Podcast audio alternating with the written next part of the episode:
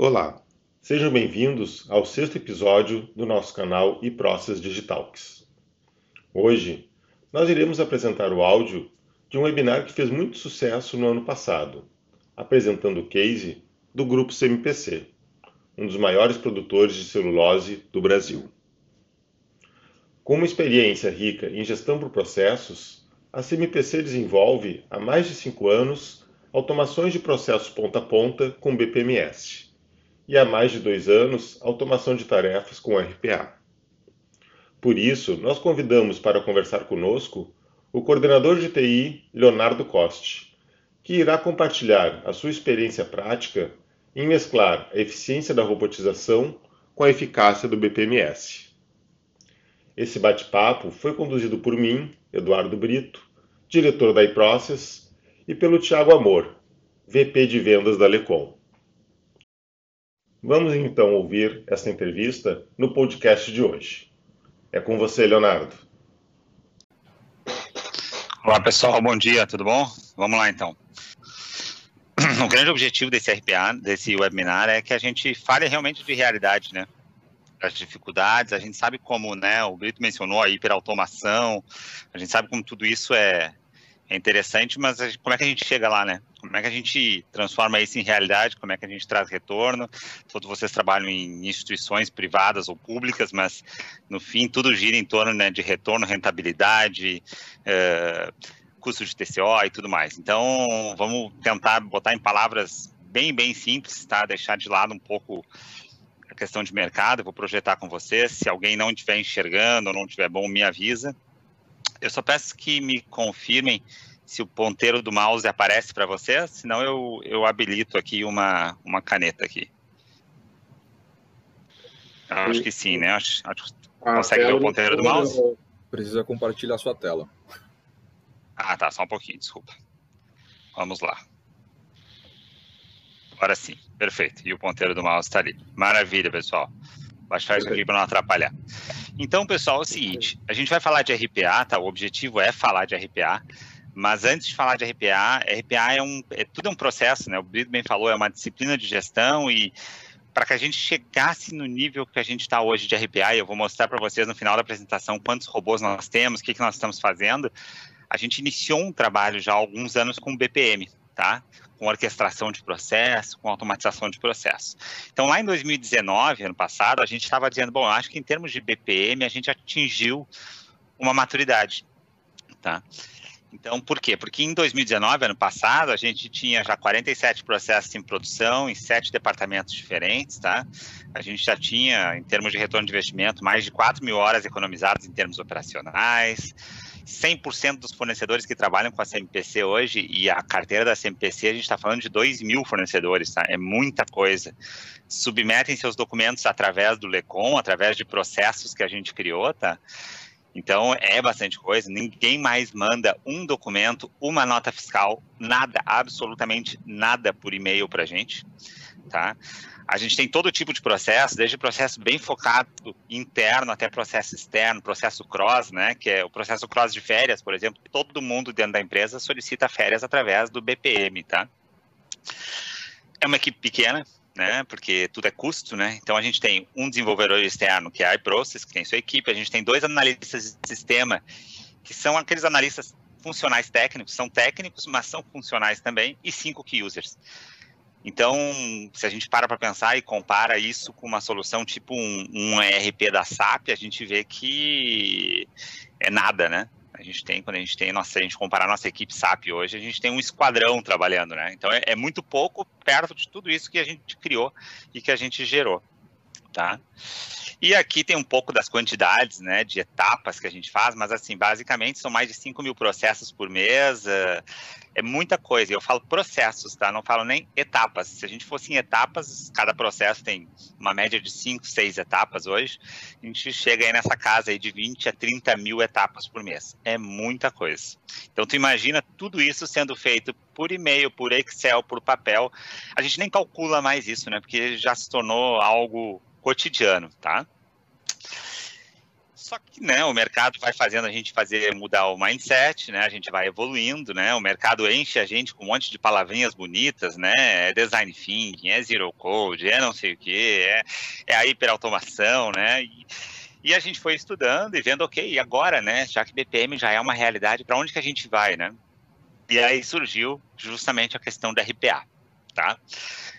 Então, uh, a gente começou a usar o RPA, na verdade a gente usa né, uma ferramenta chamada Automation Anywhere da Oracle, tá? Uh, sei agora se ainda continua com a Oracle, um vai comprando o outro, mas eu acho que sim, né, Brito? Continua sendo da Oracle. E, e a gente está usando desde o ano passado, tá? Desde maio de 2019.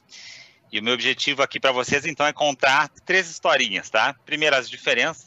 Segundo, as dificuldades. E terceiro, o lado bom e o lado ruim da história, tá? Então vamos lá. Primeiro, diferenças que assustam, tá? Para quem já tinha BPM. Vocês sabem que BPM tem aquela história, né? Tudo que era implícito fica explícito, né? E esse é o primeiro impacto quando tu implementa BPM. Um exemplo bem claro disso. Tu mandava uma nota fiscal para a célula fiscal, a célula fiscal ia lançar hoje, ia lançar amanhã, ia lançar depois de amanhã, ninguém sabia quando, né? O trabalho era dela. Quando tu implementa BPM, tu passa a saber exatamente que dia ela lançou a nota, quanto tempo ela está levando, por que, que ela atrasou, por que, que ela não atrasou, como é que está o trabalho dela, quantas notas ela lança por dia. Então a gente começa, né, transformar meio que num fantasminha, né? Opa, lá vem o BPM me, me, me, me assustar, né? Estão controlando o meu trabalho. Quando a gente vai para robotização, aí piora ainda mais a história, porque o usuário diz como é que é, tu já me espionava, agora tu vai botar um robô para fazer meu trabalho? Então existe uma certa reação quando a gente diz, ó oh, pessoal, tudo bem, bom dia, eu cheguei aqui, nós vamos robotizar o processo de vocês. Tá? Isso é bem comum. Então, assim, existe uma preparação necessária, né, antes da gente chegar, tá? Porque o nome assusta, o conceito, né, de robotização, né, ele assusta, principalmente áreas operacionais, tá? E o envolvimento é menor, né? No BPM, a pessoa está sempre ali, né? Preenchendo, usando o formulário. No RPA, não. No RPA, a coisa começa a acontecer e quando ele viu, já foi feito, tá? Outra diferença do, do RPA em relação ao BPM que a gente, uh, a gente presenciou é que é mais complexo em termos de infraestrutura, tá? É uma infraestrutura mais complexa. É uma operação bem menos intuitiva, como eu falei, tá? É uma construção mais complexa também, né? Ela exige mais conhecimento técnico e um custo de operação mais alto. Então, assim, quando a gente faz BPM, tudo é muito rápido, muito fácil, muito muito prático. E quando a gente vai para RPA, coisa um buraco um pouquinho mais embaixo, tá? Exige um pouco mais de técnica. Aquele teu usuário funcional que fazia tudo no Excel, né? Aquele cara que já está fazendo BPM, ele dá um, ele sente, tá? Quando vai para RPA, a coisa é um pouquinho mais difícil. Bom, Aí, já que tudo é mais difícil, já que tudo é mais complexo, já que RPA é mais difícil de tangibilizar, né? O apoio da alta gestão é fundamental, isso aqui é clichê, né? Quantas vezes a gente não faz projeto e todo mundo diz tem que ter um sponsor, tem Sim, mas para RPA isso é fundamental, tá? E quando tu leva isso para a gestão, né? Automaticamente ele fala, tá, ok, mas uh, tu tá me pedindo um projeto mais caro que BPM, e cadê o russo? Cadê o, o retorno, né? Ele te pede uma redução de risco. Isso é bem comum em projetos de RPA. Tá? Eles são mais complexos e mais caros que BPM. E aí, o que, que a gente faz nesses casos? E o que, que a gente fez na CMPC no ano passado, né? Nós falamos, bom, então, para fazer um projeto de RPA de verdade, a gente precisa chamar alguém grande, alguém bom, alguém que convença. E a gente correu para as Big Fours saímos atrás de uma consultoria de grande nível, vem aquele esquadrão chegando na CMPC dizendo assim, vamos transformar, transformação digital, vamos fazer um mega projeto, né? Vamos compensar o custo. E o custo, nós fizemos um trabalho de levantamento, envolvemos 26 pessoas, 70 processos diferentes, criamos assim aquele mega projeto de robotização, tá? Para sair fazendo RPA em tudo. Isso era ano passado, ainda quando a gente estava querendo entrar com tudo na transformação digital. Pessoal, qual que é o resultado de tudo isso?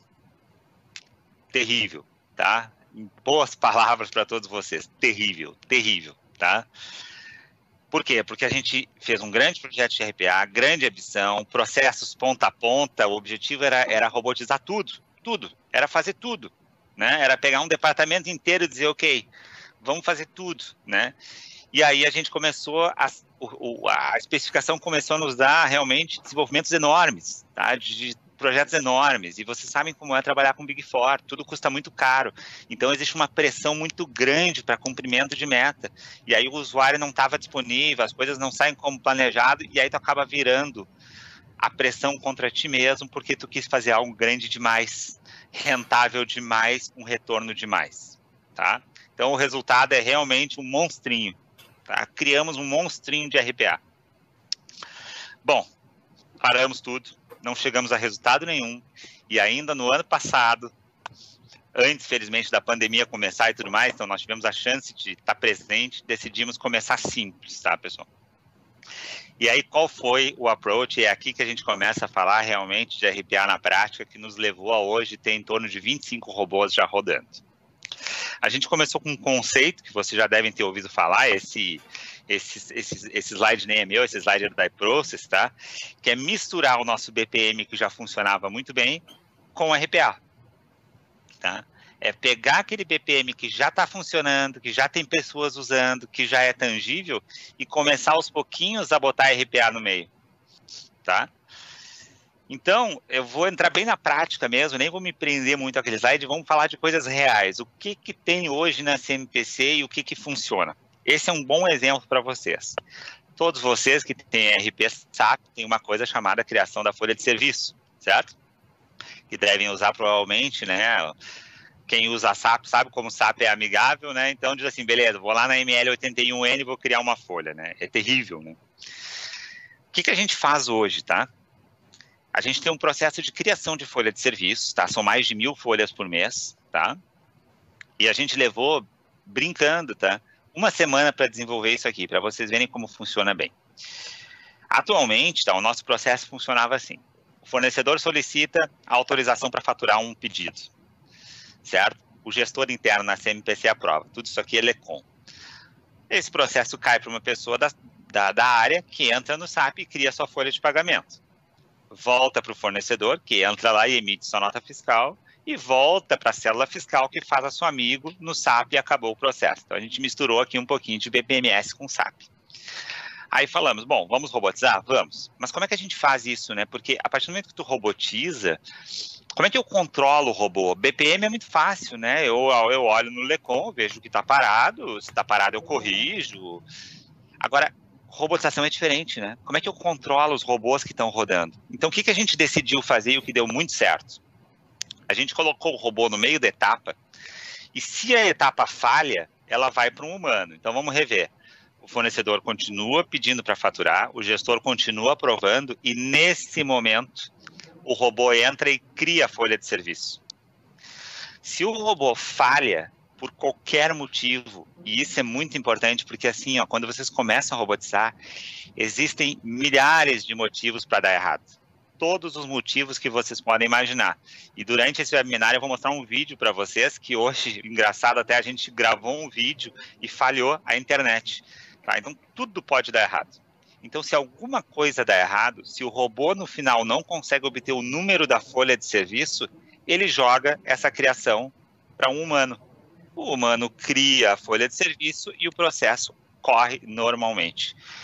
Tá? Isso nos evita, por exemplo, ter uma torre de controle, nos evita ter uma célula de controle de RPA, nos evita ter desenvolvedor disponível, porque o risco do RPA é o seguinte: imagina que vocês colocam um processo enorme, crítico, e ele para de funcionar. Vocês vão botar uma pressão gigante em cima de um suporte que vai precisar entrar e corrigir aquilo às pressas. Então, assim, por isso que eu escrevi aqui: zero impacto e transição transparente aos poucos, o nosso objetivo passou a ser o quê? A taxa de sucesso. Hoje a gente tem uma taxa de sucesso acima de 85%. E esses 15% restantes, a gente vai trabalhando. E muitas vezes não vale a pena, viu? A gente diz, não, esse caso aqui, quando acontecer, deixa, deixa um humano criar, porque robotizar esse, essa exceção nos, nos seria muito complexo. Tá? Eu dou um exemplo bem claro para vocês, se muitos de vocês usam SAP, folhas de serviço que têm rateio com muitos centros de custo, a gente não faz. Basicamente, não vale a pena tá? robotizar. A gente decidiu que o custo humano é mais baixo e ele segue fazendo. Qual é o próximo passo, né? Evolução contínua, né? Tudo aqui é evolução contínua. BPMS é evolução contínua. O próximo passo é a gente fazer amigo e amigo também através de robô. Não chegamos aqui ainda. Talvez muitos de vocês já fazem isso. Até se alguém já faz, quiser me mandar um e-mail depois, eu agradeço para a gente trocar figurinha, tá? Porque hoje a gente ainda não chegou no nível de lançamento de Mirimigo, mas já está planejado, tá?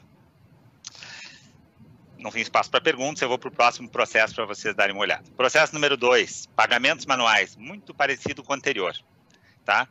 Quem aqui já fez uma FV60 no SAP? Terrível também, né? Terrível, o SAP não é nada amigável, tá? Hoje a gente tem mais de 4 mil FV60, 400 FV60 por mês, é uma média de 5 minutos para fazer uma FV60 no SAP, tá? Antigamente, tu tinha um Excel que tu preenchia, mandava para a célula fiscal por e-mail, né? Mais uma vez, foi um robô que nos tomou um, uma semana para desenvolver, tá? E como é que funciona? O colaborador entra no Lecom, solicita seu reembolso, anexa as notinhas, os recibos, tudo bonitinho. Cai para uma célula que faz a amostragem e depois, se é liberado, vai para o financeiro e alguém executa a famosa FV60. Colocamos o robô no meio e a mesma história se repete. O robô tenta criar a FV60, se ele falha, cai para o financeiro que faz FV60. E a gente vai trabalhando numa taxa de sucesso. Tá? Uh, tem muito para evoluir nesse processo, a gente tem bastante coisa a trabalhar. Aqui tem um impacto colateral muito interessante que a gente nem tinha lembrado no início do trabalho. Graças a isso aqui, muitos e muitos e muitos usuários que tinham licença SAP, que é uma licença cara, pararam de usar o SAP. E a gente teve um retorno de investimento, inclusive no corte de licença SAP.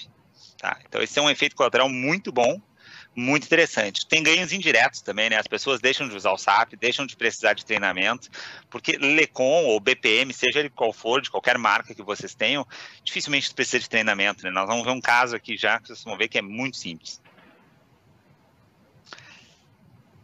Nós temos aqui, né, um objetivo, né, em breve, de poder ter a inteligência artificial, né, quem sabe um pouco de machine learning aqui, para começar a fazer a amostragem de recibo, né? Para ver se aquele recibo que ele disse que gastou 100 reais no restaurante, será que é de restaurante mesmo? Será que é um restaurante que ele foi? Será que ele não botou ali 100 reais de supermercado, né? A gente não verifica tudo hoje que chega, né? A gente faz a amostragem. Então aqui é uma evolução de processo que, mais uma vez, ainda não chegamos lá, mas temos um caminho.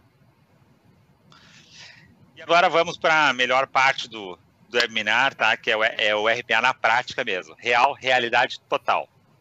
Nós vamos falar aqui sobre cadastro de fornecedor, tá? Como é que funciona hoje? Mais uma vez, quem já fez XK01 no SAP, XK02 para edição, XK03 para visualização, sabe que cadastro de fornecedor é complexo. Tem muita empresa que talvez esteja aqui nos assistindo que tem células de cadastro, né? Dada a complexidade de fazer cadastro no SAP de material de, de fornecedor, tá? Então, como é que a gente faz? Um colaborador, qualquer um da CMPC, entra no Lecom e solicita um cadastro fornecedor. Veja, não tem nada mais simples nesse mundo que entrar no Lecom e clicar aqui em cadastro de novos fornecedores, né? Não preciso saber transação, não preciso saber que se chama XK01, não preciso saber nada. Basta entrar aqui e entrar e preencher. E veja só o que ele preenche. Leva o quê? 30 segundos para preencher? Ele preenche razão social. Então aqui, por exemplo, eu colocaria aqui do Brito, né? Colocaria iProcess, diria que o Brito é uma pessoa jurídica, selecionaria um gestor técnico, que a gente chama de pessoa responsável pela empresa dentro da, dentro da CMPC. A gente tem um, uma exit aqui, que tem um caso especial, tá? Que é quando é uma transportadora. E o e-mail comercial eu colocarei aqui, eduardobrito.iprocess.com. Só isso. Não tem como ser mais fácil. E envio. Próximo passo fornecedor recebe um e-mail, a gente tem uma, a gente tem uma, digamos um robô, não é um robô de RPA, tá? Mas a gente tem um robô no Lecom que cria o usuário do fornecedor e a senha, manda um e-mail para o Brito dizendo Brito, você foi cadastrado no Lecom, seu e-mail é esse, seu login é esse, por favor entre, submeta seus documentos para ser cadastrado como fornecedor da CMPC. O Brito entra lá no Lecom, e bota os documentos dele. Aqui eu botei um exemplozinho, ele entra lá e bota o cartão de CNPJ, por exemplo, né? Ele vai botar alguns documentos que são obrigatórios, todos vocês têm cadastro de fornecedores, sabem como é que funciona. até aqui, muito simples, não tem segredo nenhum, mas a gente já ganhou também muita, muita velocidade, porque antigamente era o comprador que mandava um e-mail para o fornecedor dizendo, cara, fornecedor, eu preciso do seu cartão do CNPJ. Aí ele devolvia e-mail, e-mail para lá. Aí o comprador pegava os documentos, salvava numa pasta. Não existe mais nada disso. Tudo está dentro do BPM. Próxima etapa é o robô. O robô checa documentos. Tá? O que, que o robô faz? De acordo com o estado do fornecedor, ele checa o cadastro do Simples, do Sintegre e da Receita Federal. Então aqui eu vou mostrar o robô em ação. Vou sair da apresentação e vou mostrar para vocês. Eu vou explicando, tá? Porque é um robô, ele não fala, né? Então eu vou explicando para vocês para que vocês possam ir visualizando. Deixa só ele abrir aqui.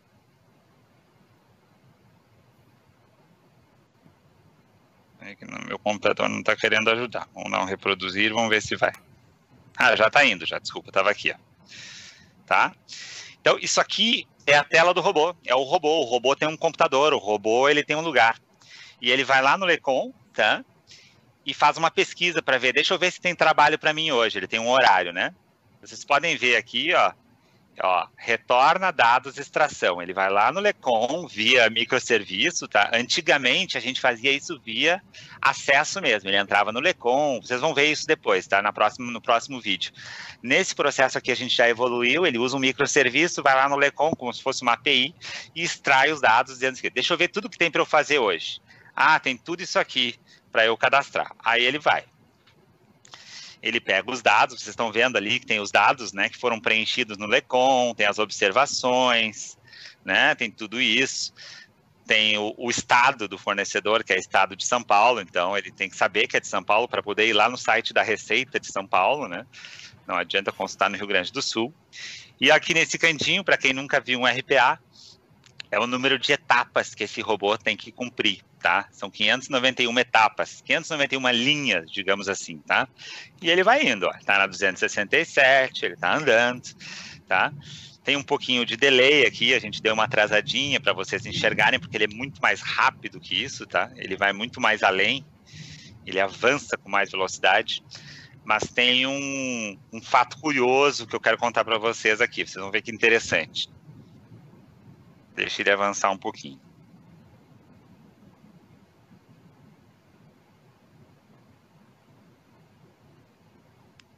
Vamos só esperar um pouquinho mais o vídeo avançar.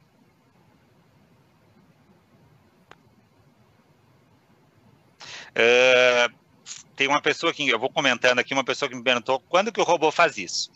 Durante o dia todo, o pessoal, ó, entrou no Simples Nacional. Então ele abre um navegador, ele vai botar o CNPJ do fornecedor como se fosse uma pessoa, como vocês fazem todo dia, né? Uma pessoa me perguntou aqui como é que a gente define, né? Que momento que o robô faz? A gente espera os processos se acumular, tá? Esse robô aqui, especificamente esse, ele roda duas vezes por dia. Todos os dias às 11 horas da manhã, todos os dias às 5 horas da tarde. Então, normalmente o pessoal vai rodando o processo de cadastro fornecedor e aí vai caindo, 5 horas da tarde ele cadastra tudo. O próximo que cair depois das 5 fica para o dia seguinte. Olha ali, ó, ele está clicando em São Paulo, tá vendo? Ó? Entrou no São Paulo, está fazendo as consultas e eu tenho certeza que muitos de vocês estão dizendo assim, bah, eu faço isso todo dia, olha aqui, e eu perdendo meu tempo, né? Tá ali, o robô tá fazendo, exatamente como vocês. Vocês vão ver que tem uma coisa muito legal que vai acontecer agora. Ó, ele está imprimindo, tá vendo? Ele está gerando PDF, ó. Olha ali, ó. Tenho certeza.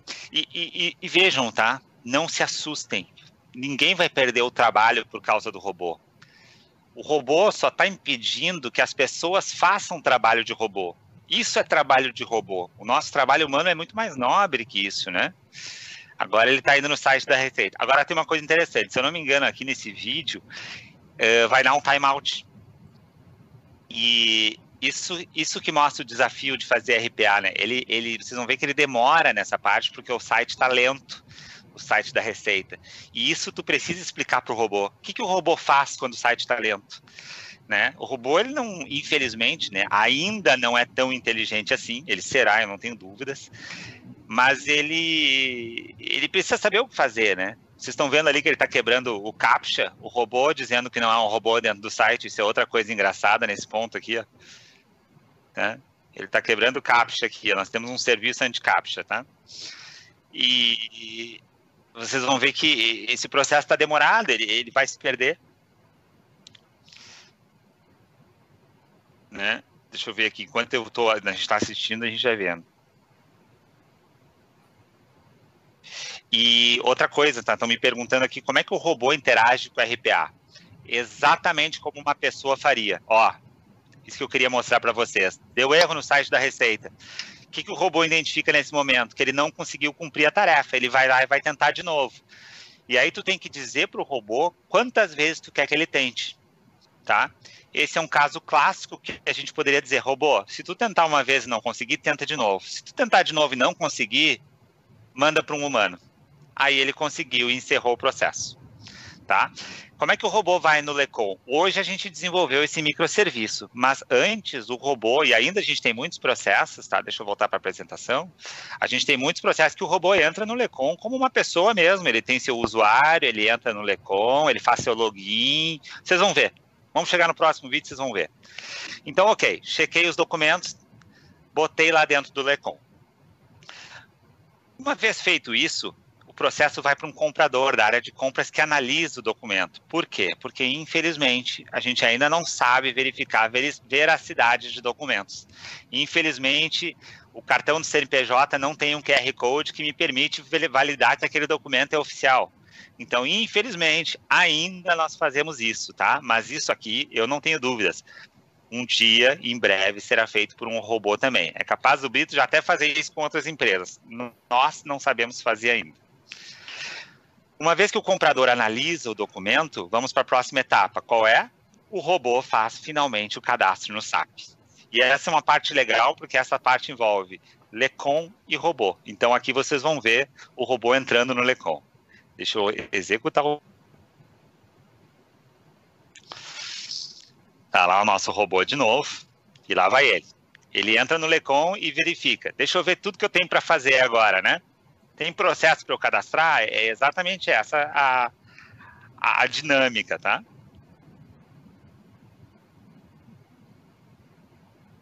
Alguém me perguntou assim, como é que o como é que o robô realiza um anti-captcha, né? Existem serviços específicos para quebra de captcha, tá? Olha ali o robô, ó. Isso é o robô fazendo login no SAP, igual vocês fazem. Ele está fazendo a mesma coisa. Aí ele vai lá no Lecom e verifica. Tem coisa para eu fazer hoje? Tem tem aquele processo ali. Tá vendo que ele fez uma extração no Excel? Ele extrai para o Excel. Então, o que, que ele vai fazer agora? Ele vai copiar e vai fazer um cadastro. Ele está na XK01. Olha ali, ó. Só que ele é rápido, né? E ele pode ser muito mais rápido que isso, tá? Ó, é um robô. Ele está preenchendo. Aí não tem, não tem como o humano ser mais rápido. Ele está preenchendo.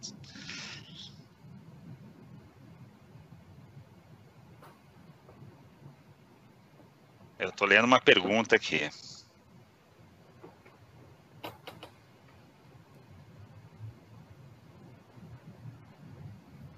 Veja, pessoal, tem alguém me perguntando sobre APIs do Sintegra, tá? A gente não usou APIs, a gente fez via robotização. Por quê? Porque era mais simples no momento, tá? Mas a gente poderia usar API sim, tá? Era uma saída, aí o robô vai lá e consulta direto a API, com certeza, tá? São opções, são tecnologias.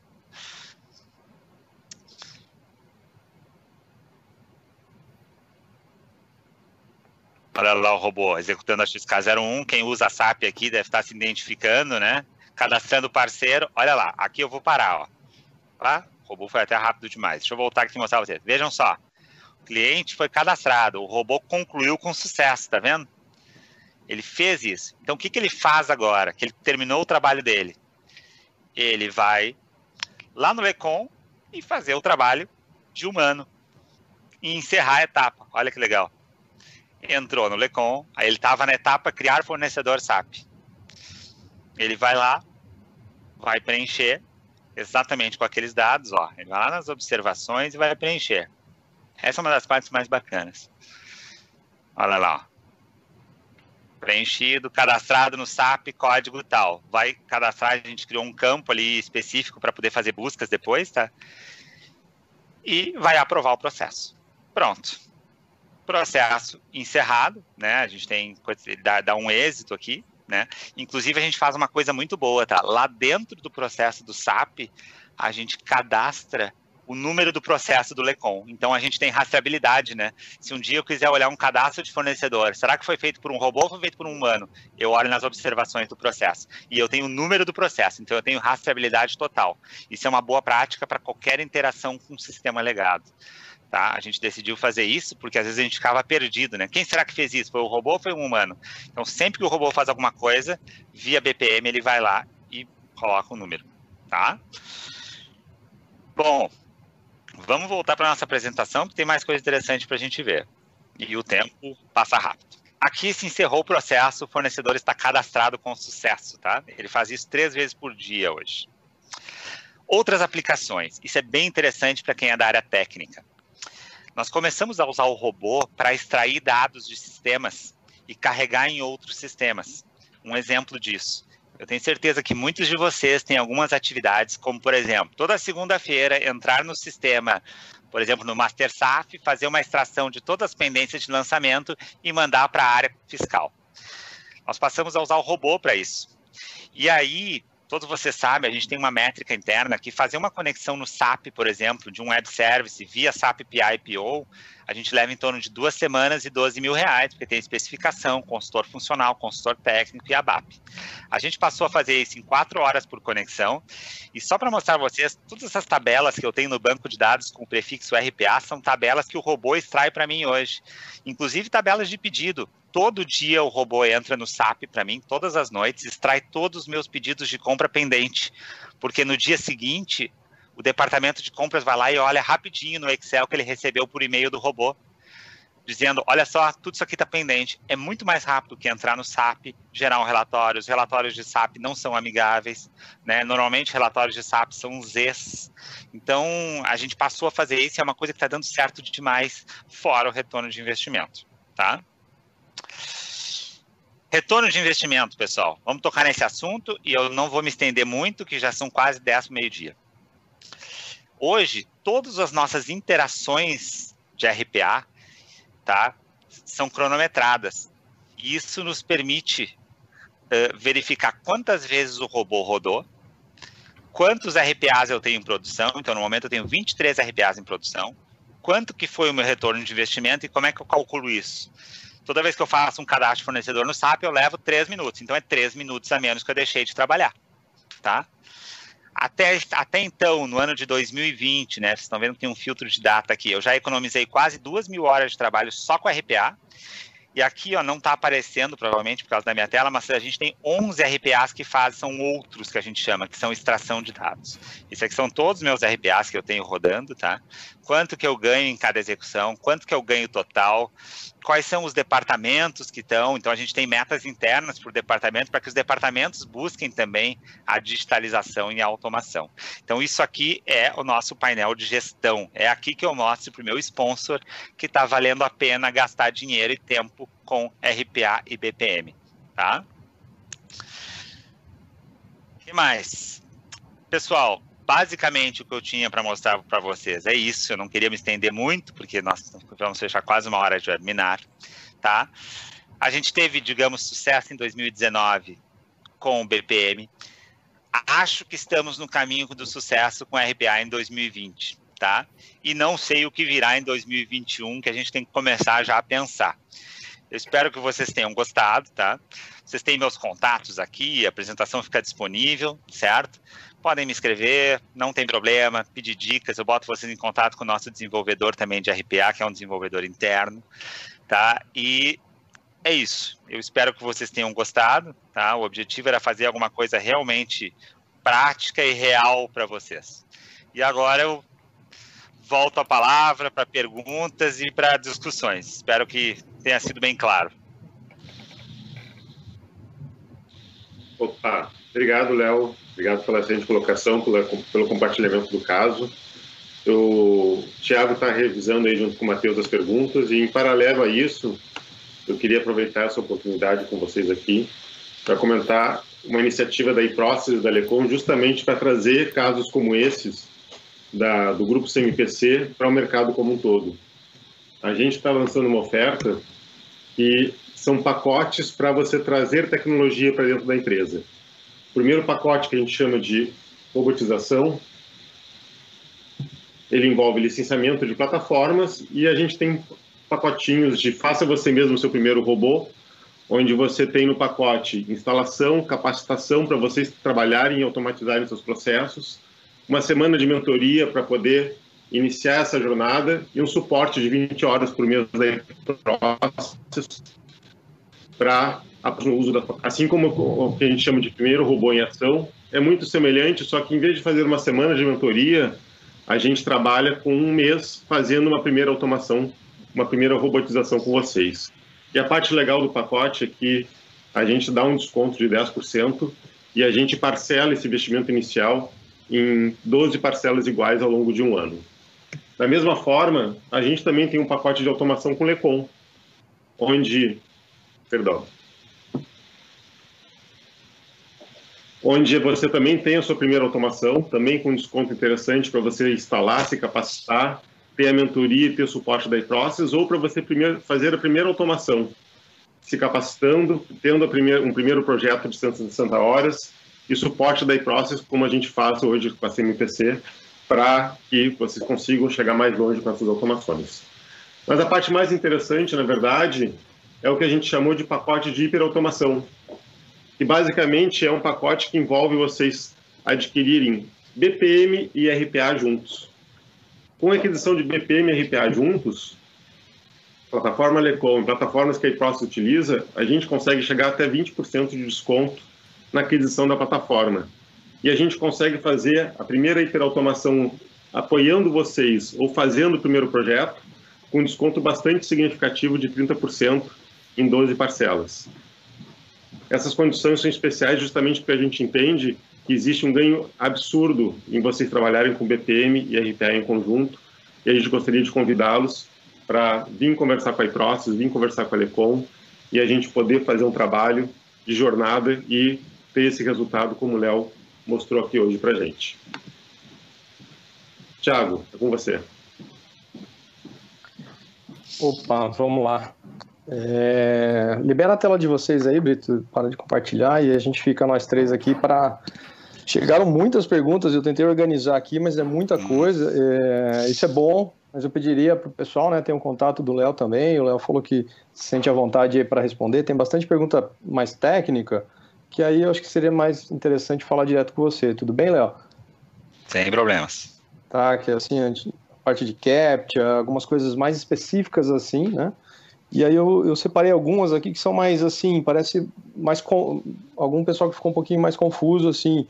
É, por exemplo, um deles aqui, né? Se o RPA é um produto da Lecom, é, como é que é isso, né? Acho que você explicou no começo, se puder dar uma reforçada nisso, que teve algumas perguntas referente a essa entre BPM, o que é BPM e o que é RPA. E, e aí na sequência a parte de low code, né? Teve bastante gente que falou, puxa, mas onde é low code aí? Né? Onde você fica preso, onde você é independente? Então é legal você falar um pouco sobre isso. Vamos lá. P posso falar ou quer, quer rever as perguntas antes? Vamos lá? Vamos lá. Então, o, o, RPA não é da Lecon, tá? O RPA é um RPA de mercado que se chama Automation Anywhere, da Oracle. Mas, assim, o trabalho pode ser feito com outro RPA, existem outros no mercado. Existe o UPF, por exemplo, que o Brito mostrou ali no slide dele, o logo da UPF. Também é um outro RPA excelente. A gente usa o Automation Anywhere simplesmente porque é a plataforma adotada corporativamente pela, pela CMPC. Se não, talvez seria outro, tá? Não muda absolutamente nada. Uh, a segunda pergunta é sobre a questão do low code. E aí, e aí nesse falar. sentido, né, onde entra a Lecom, né? Para a Lecom, eu falei lá no começo que é independente também, né? Mas onde entra aí nesse processo? Explica um pouquinho, por favor. Não, mas na verdade, a Lecom sempre foi a nossa plataforma de BPM, né? Uhum. Então a gente, como eu expliquei, né? A gente fazia BPM sem parar com a Lecom. A gente começou a botar o robô no meio da história, né? Ele veio depois, uhum. né? Mas também poderia ser outra plataforma de BPM. É, as, as coisas são agnósticas aqui, né? O que a gente está mostrando aqui é a eficiência, né? Como, como tudo isso é eficiente, né? Uh, e tem uma questão sobre. De low code, né? O quanto você é independente na Lecom e na, e na Automation Error. Totalmente, totalmente. O processo que eu faço no Lecom poderia fazer em outro sistema, não há dependência, tá? O processo que eu faço na Automation poderia fazer em outro. Claro que sempre tem tempo de migração, mas assim, são plataformas, digamos assim, bem, bem, bem, uh, digamos, o, o, BPM é muito mais low code que o RPA, né? O RPA nos exige um pouco mais, né, de, de trabalho, mas ainda assim não é um SAP, tá? Eu gosto de falar assim, não é SAP. Tá? SAP é, é uma referência para mim. Tu tá livre para montar teus processos aonde tu quiser, tá? Não há uma dependência. Tu não vai te casar. Mas principalmente, né, lógico, a questão é se existe. Quando a gente fala de low code, e precisar especificamente de desenvolvedores formados em Java e tudo mais para poder entregar uh, um RPA ou um BPM, né? E a experiência que a gente tem com a, com a própria com a própria CMPC, por exemplo, a CMPC uh, ah, tendo uh, autonomia para fazer 90% dos processos, pedindo às vezes ajuda para process para uma integração mais técnica ou algo assim, mas conseguindo chegar muito longe, né, inclusive com pessoas de negócio trabalhando implementando aqueles 47 processos que o Leonardo nos, nos citou. Sem dúvida. Por exemplo, vou dar um exemplo prático, tá? Aquele robô que dentro do Lecom que cria o usuário e a senha e manda o um e-mail para o fornecedor, aí nós pedimos ajuda para a Lecom. Mas nada muito complicado. É um trabalho que a Lecom fez provavelmente em oito horas, estava pronto, tá? É nesses pontos que tu pede ajuda para o teu fornecedor. O resto é realmente low code. O robô também, ele não é complexo. Um, um, analista de sistema faz ele tranquilamente. Não vai precisar de uma equipe de desenvolvedores, não vai precisar de nada disso. Legal. Isso é, foi fruto de várias perguntas e eu resumi aí, né, no, em uma só aí, ou em duas, na realidade. Uh, teve uma sobre a questão de responsabilidade, né, em relação assim, né, a gente vê que está sendo automatizado, né, seja no BPM ou na RPA, automatizado coisas de negócio. E essa responsabilidade é de TI, tem uma área de negócio. Como é que é essa, essa parte aí de, de vocês? É um trabalho dividido, né? É um trabalho dividido, tudo depende, né? Tem áreas onde a gente tem que entrar com tudo e fazer tudo porque a área não está madura e tem áreas hoje que já andam sozinha, tem aquele que user, a gente costuma brincar, né? Aquele que user que é usuário avançado de Excel. Esse aí faz BPM, esse cara faz tudo e nos pede e a gente avança.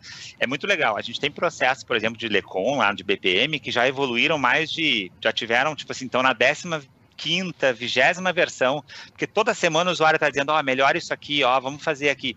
E tem outras áreas que, infelizmente, a gente tem que ser mais presente, tá? Isso depende muito da, da capacidade. Tá. E tá, mas está dentro de TI, né? Da diretoria de TI. Está dentro da diretoria de TI, sim. A liderança. Tá, que foi uma pergunta, né? Se é responsabilidade da diretoria de TI. É, na verdade, é responsabilidade da diretoria administrativa financeira, né? De, debaixo tá. de um tá. CFO. Tá. Debaixo do CFO e TI junto com o CFO. TI, é isso, tá, né? exatamente, exatamente. Perfeito. Até teve alguém que perguntou se ficaria gravado para mostrar para o CFO. Fica sim, fica publicado a gravação no, no, no, canal do YouTube, né? E pode mandar sim o link, a gente manda para vocês, tá?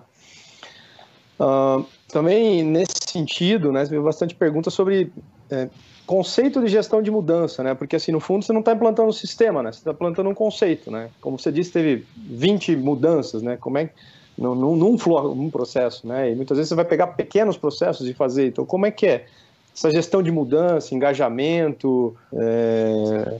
Fala um pouco disso para a gente, se o Brito quiser completar também. Eu vou resumir, é, isso depende muito da cultura interna da empresa, tá? Isso depende muito de vocês. Vocês implementam a cultura de mudança que vocês acham ideal.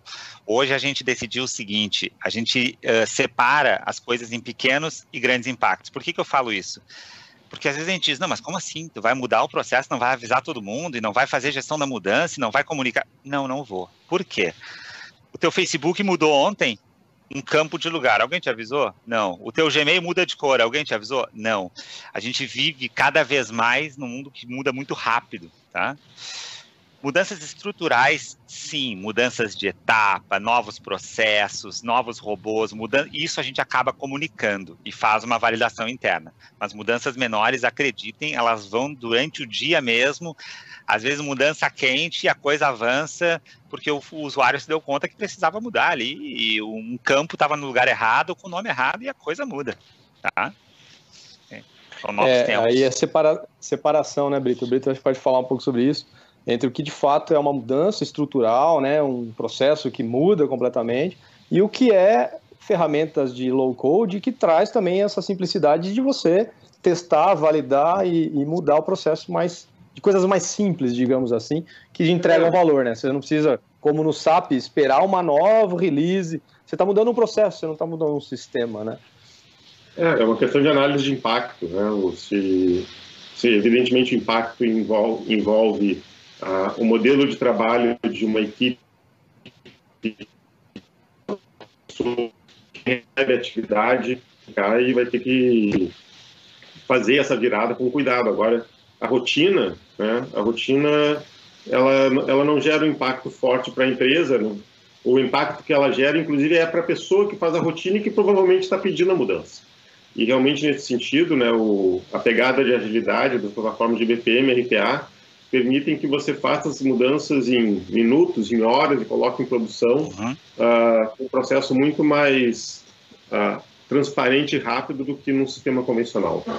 Não é para menos que BPM e RPA estão no coração do Gartner em relação à hiperautomação, porque justamente te dá essa agilidade de transformar os processos, te dá a capacidade de mudar as coisas sem precisar gerar uma requisição para a tecnologia para que eles façam isso nos próximos 45 dias, quando fazem, por exemplo.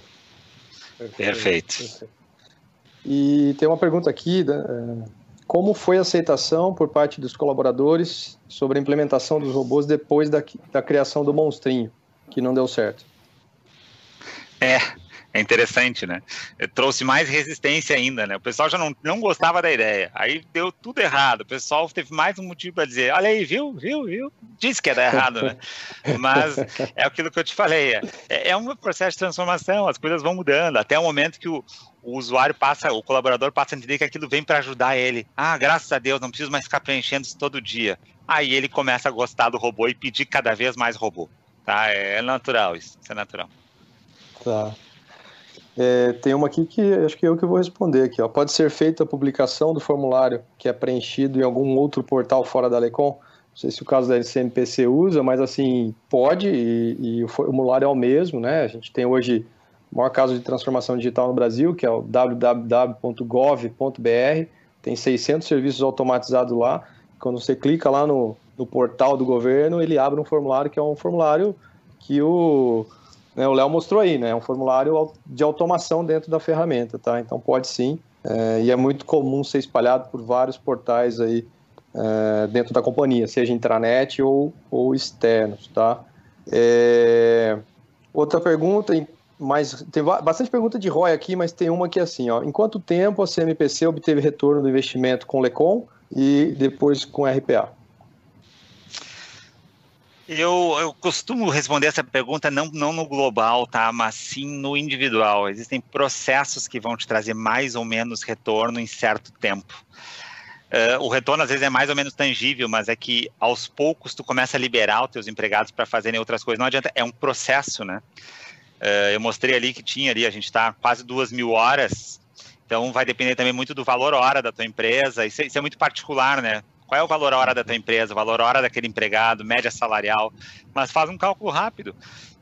Te pergunta se hoje tu tivesse exatamente esse caso aí dos 20 robôs rodando, duas mil horas de trabalho, quanto custam para ti, e aí tu faz um cálculo pela licença, tu vai ter esse resultado.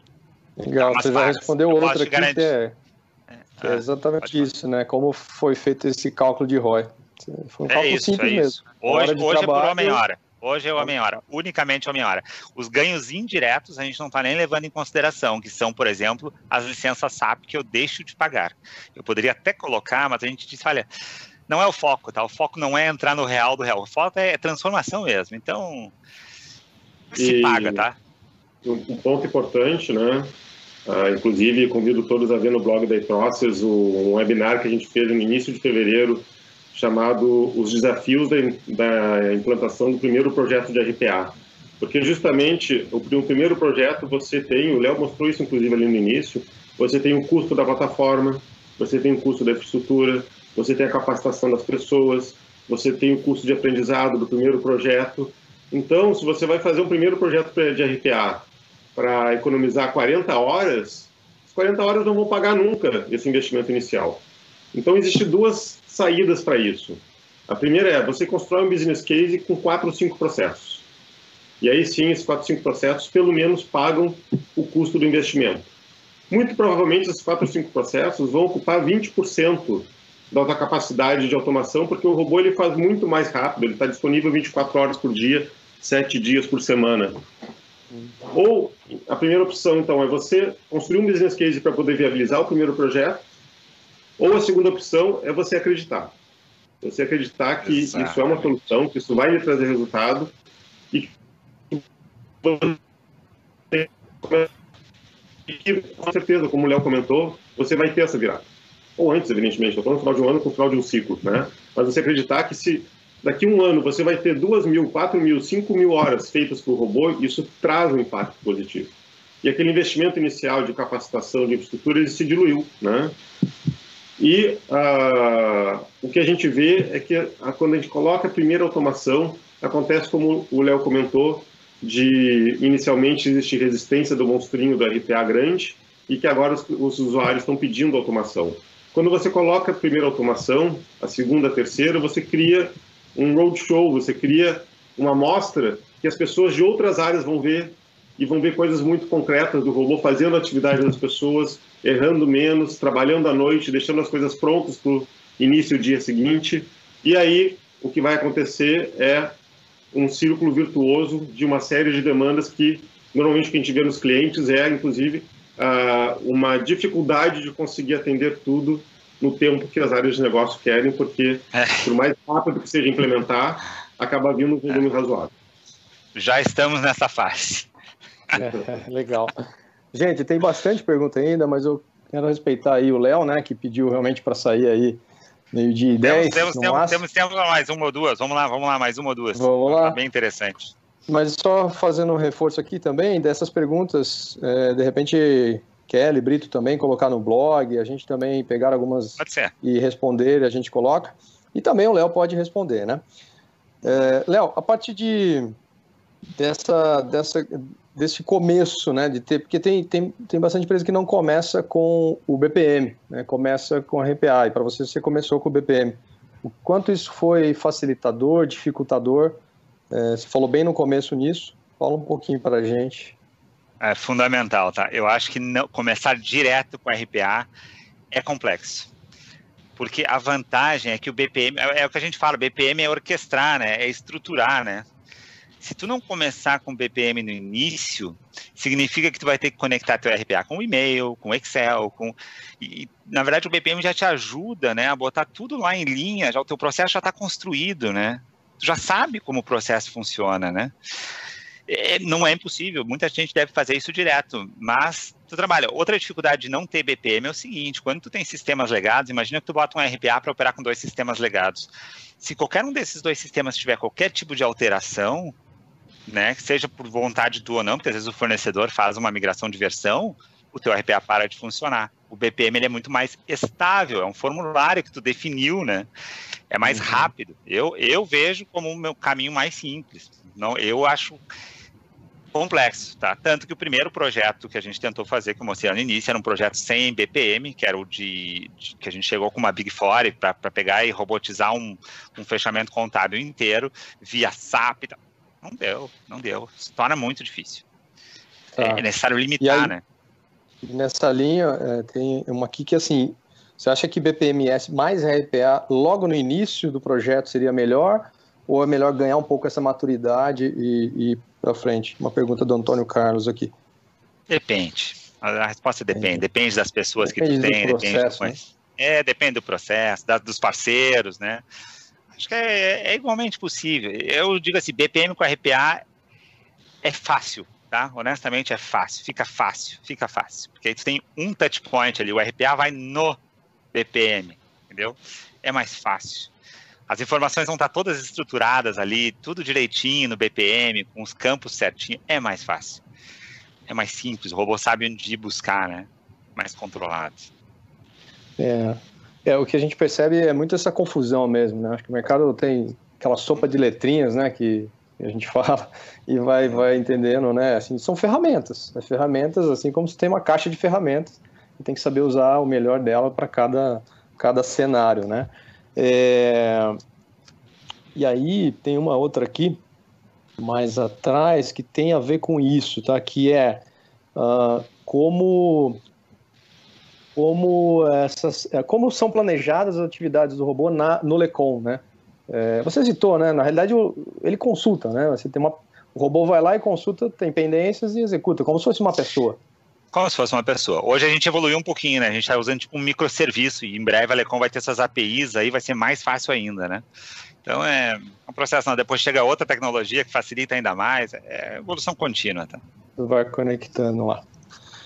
Muito bom. É, Brito, quer fazer é... considerações finais, Leonardo, e, e aí te liberar ah, também, né, Léo? Você tem. Eu tô. Um, eu tô. Outra call aí, breve. Sim. Sobre, a, sobre esse último ponto, Thiago, eu queria até reforçar e, e trazer para a pessoa que perguntou que existe também a, existe a possibilidade de você disparar o robô periodicamente para ele consultar o LECOM, mas você pode colocar no LECOM uma atividade que chama o serviço do robô que automaticamente dispara naquele momento Perfeito. o robô para executar rapidamente aquela atividade.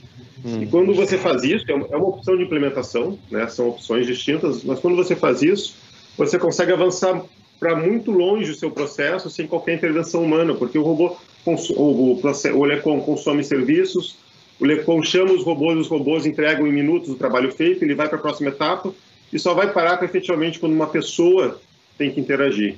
Então a gente tem esses dois modelos, o modelo que o RPA vai no Lecon via as pendências e o modelo em que o Lecon dispara uma automação no RPA. E aí, só ah. para explicar por que, que a gente faz o primeiro modelo, né, Brito? Porque hoje a gente tem um robô de RPA, RPA faz uma coisa por vez, então a gente vai deixando tudo acumular. Aí o robô tem seu horário agendado, né? Ah, sete da, sete da noite, hora de cadastrar. Oito da noite, hora de registrar. Nove da noite. Mas o Brito tem razão. E para ver como tem coisa para evoluir. A gente não chegou nesse modelo do Brito ainda e já estamos com 23 robôs. Então é, é infinito, né? É, vai longe essa história. Vai longe. Muito bom, muito bom. Da minha parte, para finalizar, Tiago, agradeço aí a presença de todos, o case do Léo, que realmente era muito rico, por isso a gente tem que trazer ele aqui, e reforçar né, nosso desejo de estar aí com vocês, com chamem aí Process, para fazer uma palestra, a gente tem um workshop sobre RPA, que a gente faz para as áreas de negócio, para explicar dentro da empresa de vocês o conceito. A gente tem uma palestra para falar sobre BPM e RPA também. A gente não tem custo para essas palestras, a gente traz com a ideia de educar o mercado. Uh, a gente pode fazer provas de conceito com o LECOM e RPA também, junto com vocês. Ou seja, chame aí Process que a gente pode ajudá-los principalmente nesses pacotes que a gente está lançando, que a gente acredita que vai dar uh, uma capacidade muito grande das empresas de automatizarem. Conto aí com vocês. Obrigado, gente.